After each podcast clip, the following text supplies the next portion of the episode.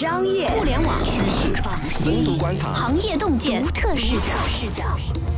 新商业观察，和你聊聊商业圈里的那些事儿。本节目由三十六克高低传媒联合出品。嗨，大家好，欢迎收听这一期的新商业观察，我是三十六氪的深度报道主编杨轩。这期呢，想跟大家聊聊腾讯投资啊，腾讯投资据三十六氪所知有新的变动。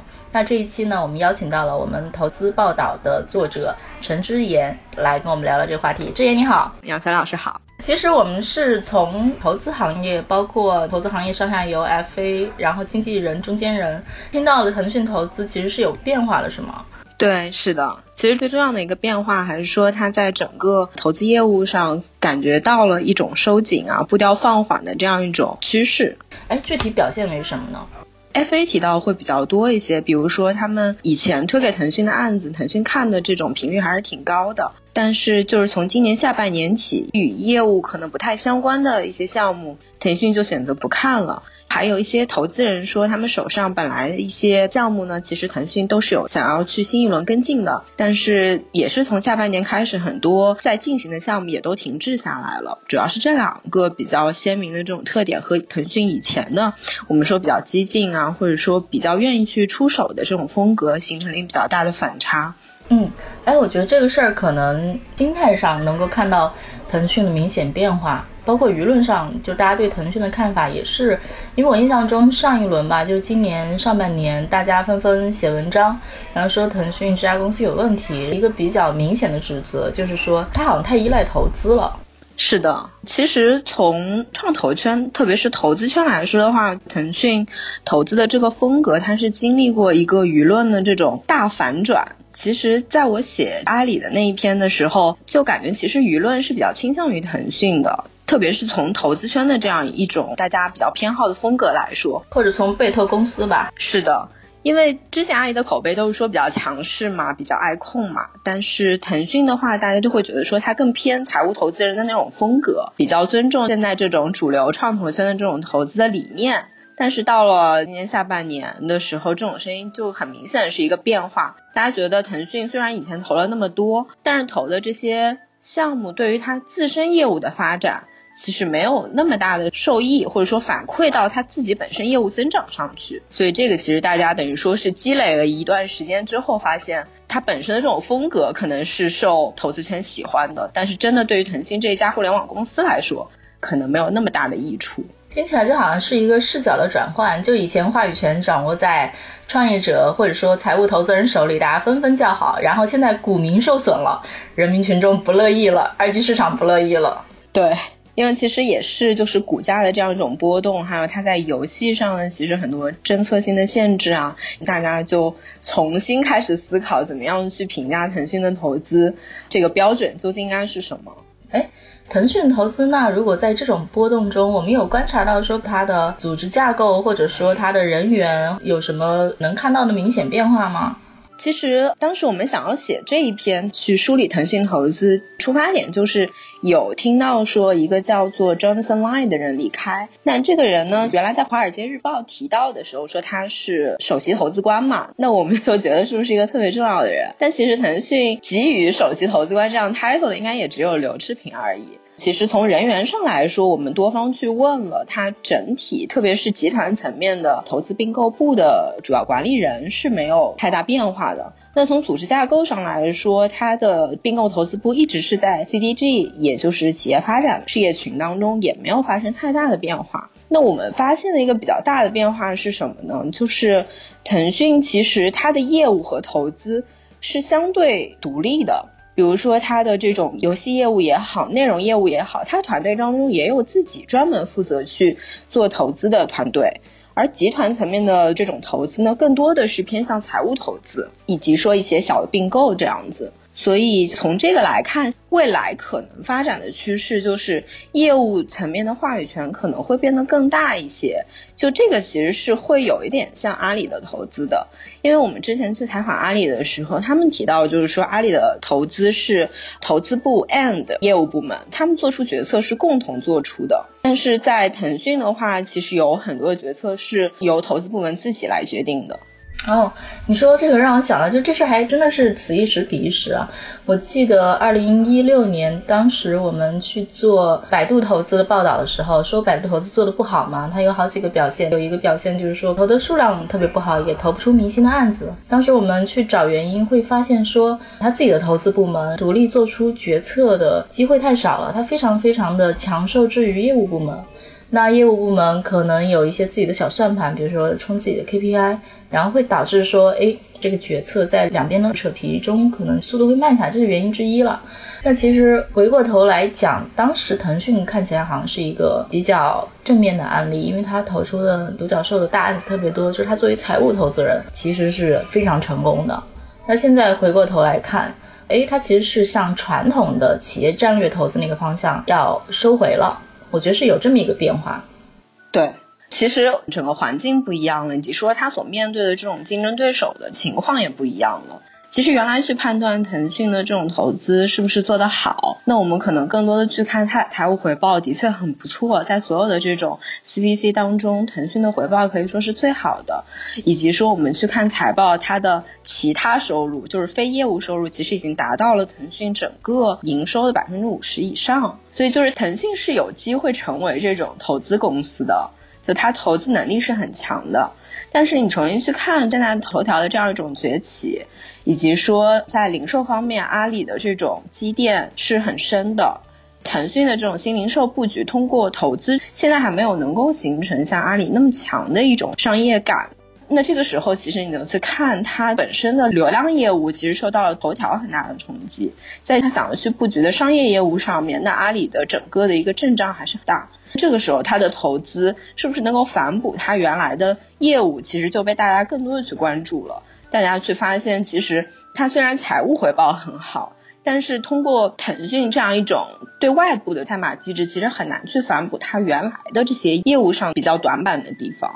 对，而且我觉得可能有一个变化，就是说，因为腾讯游戏营收大幅下滑，这家公司账上现金流是不是够充裕，可能也是要考虑的。因为腾讯之前其实非常多年 是不给股民分红的，账上那么多钱干啥呢？一直投资，当然投资回报是非常不错了。以及我会觉得说哈，这个事儿还得两面看。昨天刚想的，我不知道你有没有注意到，就现在咱们那个路上，至少在北京吧，我觉得我经常出没的，都能看到说，哎，OFO 变得越来越少，滴滴的蓝色的小单车，哎，变得越来越多。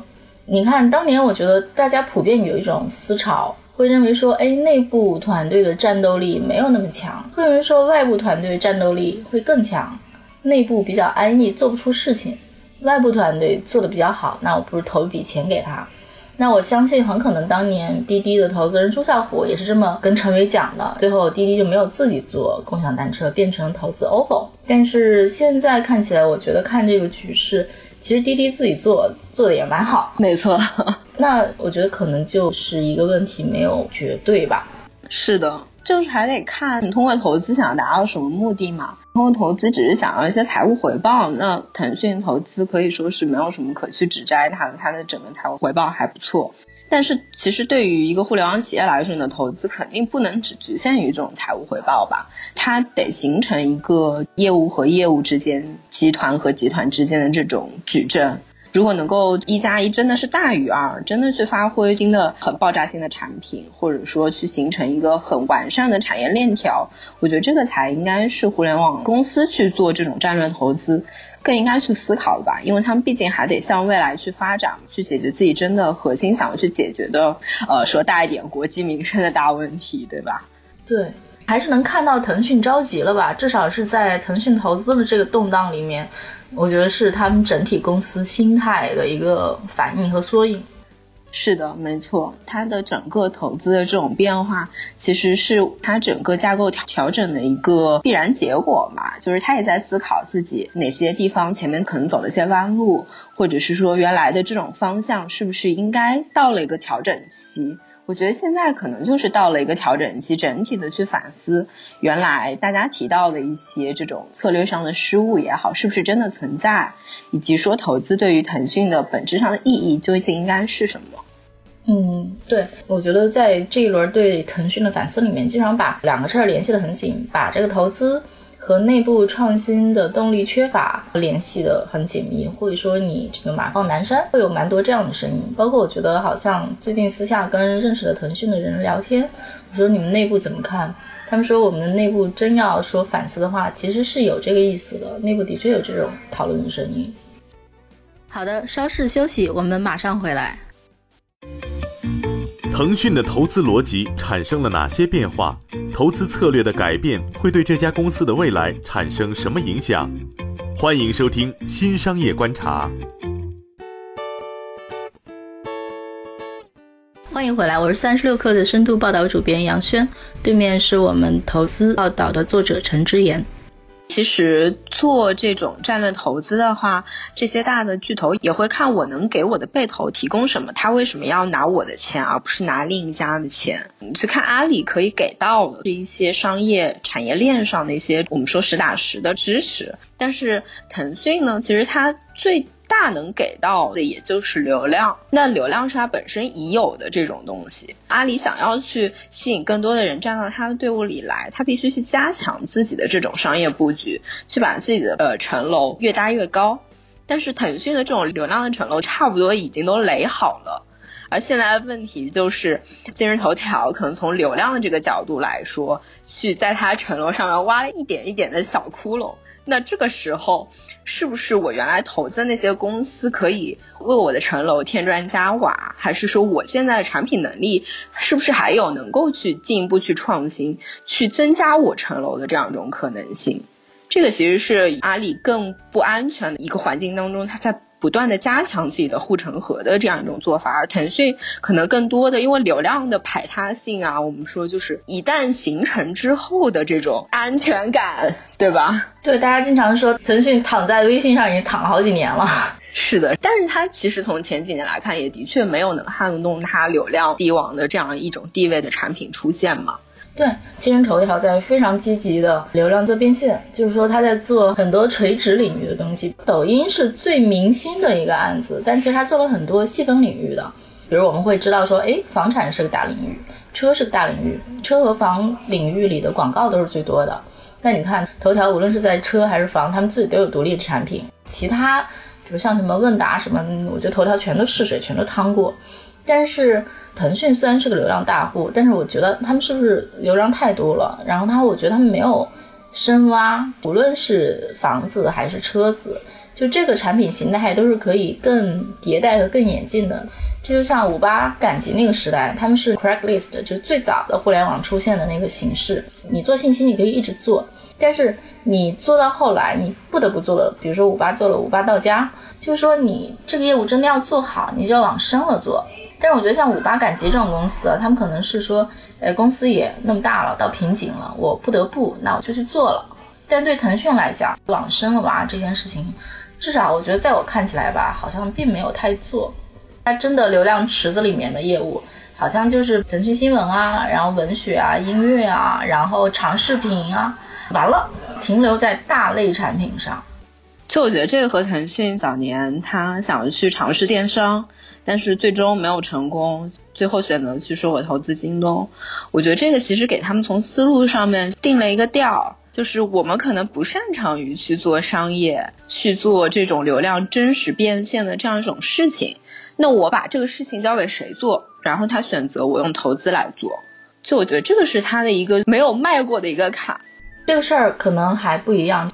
就我昨天刚跟杨浩勇聊了一下，然后他说的有一句话挺有启发的，他说。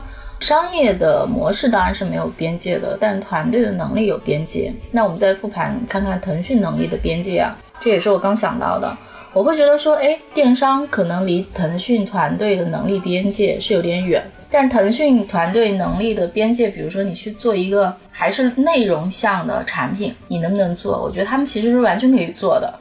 但是我们现在目前从结果看起来。哎，好像没有做出什么新的。无论是看易车网还是汽车之家，他们其实都是一个市值还挺高的上市公司。那就意味着说，你在移动互联时代你去做一个更新的产品，你去颠覆掉它，也是一个非常大的生意。但是腾讯有没有做？这是一个做得了，你有没有做的事儿？那这事儿就该反思了，而不是说这事儿实在是离我太远了。假如说你说让腾讯像美团一样去搞什么地下地推团队，然后去敲所有小商户的门，我觉得这个可能对腾讯来讲太难了。哎，那像从你的角度来看，他没有做的原因可能是什么呢？这事儿跟团队的能力特征也有关系。比如说，他们内容产品很多人是以前是做内容的人，是不是没有特别强产品基因的人在里面？然后提出这个挑战。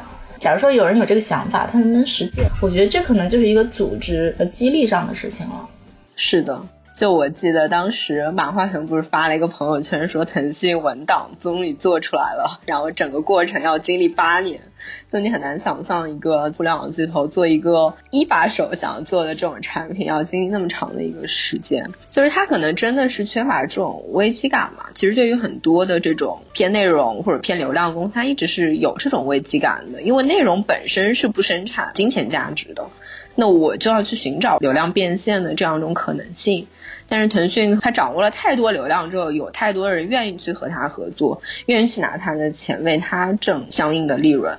那这个时候，可能它的危机感就不像下一层的这些。我觉得真的是直到头条打出来之后，腾讯才真的是紧张了起来。当然，游戏行业的我这个存储，对吧？天有不测风云。但这也说明他们不够敏感吧，对吧？就有很多的说法，其实他在现在这样一种环境当中，像说绿色通道这些事情，的确是有点不智，我觉得。哎，这锅，呃，我觉得看起来就不能拽腾讯身上，很多行业啊，然后都不行，对吗？我是觉得说，我自己作为一个腾讯股民，作为一个流血的腾讯股民，我会觉得说。腾讯还是有机会的，因为至少目前看起来啊，微信的这个护城河还是非常高。你至少在熟人社交这个领域，目前看起来还没有人攻破你。当然，它的窘境可能在于说腾讯出海出的太晚了，海外的社交市场腾讯插不进去。但是它在中国本土市场还是非常稳的，我觉得这是它的核心和大本营。腾讯肯定至少只要微信稳就不会倒。但是接下来该怎么用这个事儿，比如他们去选择做什么，选择不做什么。腾讯是要好好想想的。举个例子啊，假如说当你一家公司有危机的情况下，你是要全面出战，还是说你自己有选择的重点领域？你要不要在新零售上跟阿里打？腾讯可能有自己的打法，但是我觉得它很难全面获胜。这个基本上可以拍着胸脯百分之百下这个判定。以及人家做了一个抖音，你是不是真的要在短视频领域里面再做一个？我猜大概率腾讯不会放弃的，但是你做一个该怎么做？因为其实做第二名是很难的。那你除了这种战略选择之外，你有没有还有其他战略选择？其实都是值得这家公司思考的。可能答案不是那么确定，就是人家做一个，我也做一个，还得分析分析吧。是的。其实对于很多创业企业的话，它可以在巨头的夹缝里面去找一些垂直的领域啊，或者是细分的人群。但是像腾讯来说，它想要做一个，可能就想掌握所有人，这个时候就很难从第二名的这样一种地位去出发，想要去撼动第一名就占有的这种流量，其实是挺难的。所以这个的确是他们未来从产品角度去思考，应该走哪一条路，应该往哪个方向去发展。但我们看它现在的这种架构调整嘛，它除了这种 to C 的产品之外，感觉也更想要在 to B 的这种产业互联网版图上面去布局，这可能也是未来它想要去改变自己现在被动竞争的这样一种情况。嗯，但是 to B 这个事儿我有点看不清楚，因为 to B 这个事儿看起来不太在腾讯能力范围之内。腾讯这么多年，二十年来一直做的是 to C 消费互联网，但是阿里其实是一直 to B 或者说 to 小 B 的。所以阿里去做阿里云非常的顺畅，这也是腾讯为什么腾讯做腾讯云做的非常迟缓的原因。这个东西如果腾讯要做的话，是不是突破了他自己的能力范围？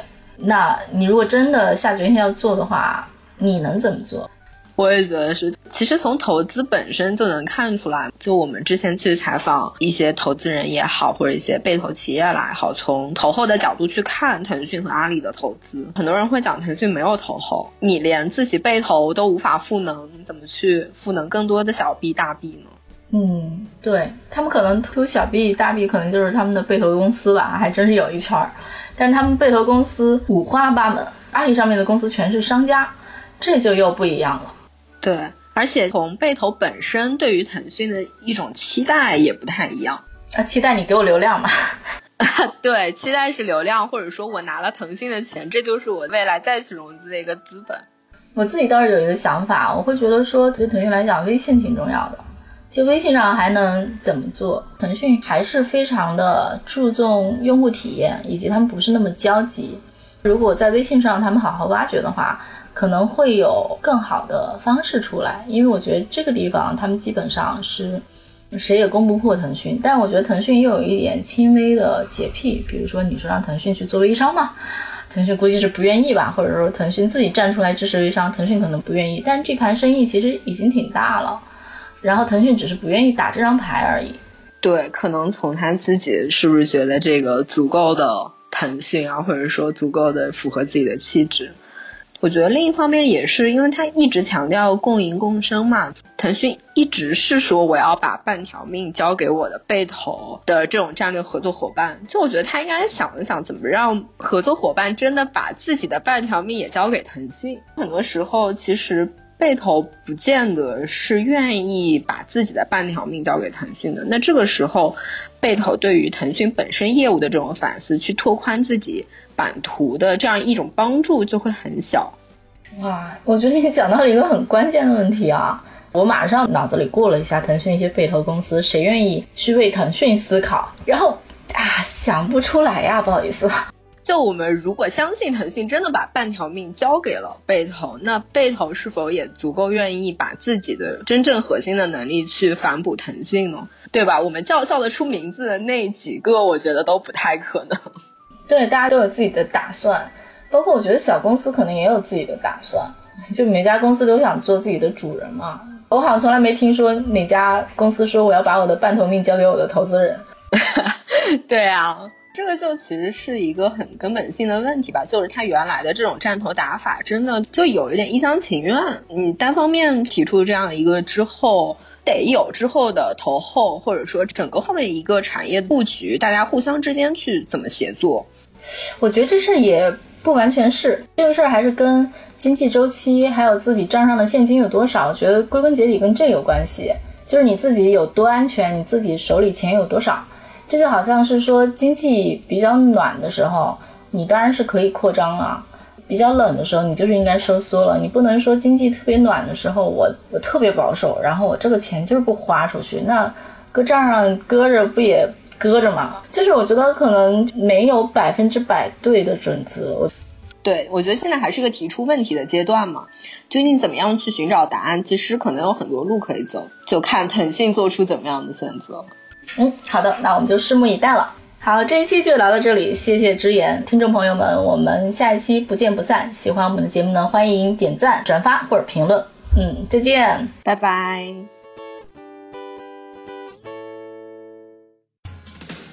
欢迎下载三十六课 APP，一网打尽商业大事件与科技新鲜事儿。欢迎添加克星电台微信号，微信搜索“克星电台”的全拼。加入我们的社群，一起交流成长。高迪传媒，我们制造影响力，用最专业的态度为企业提供视频、音频全流程解决方案。商务合作，请关注公众号“高迪传媒”。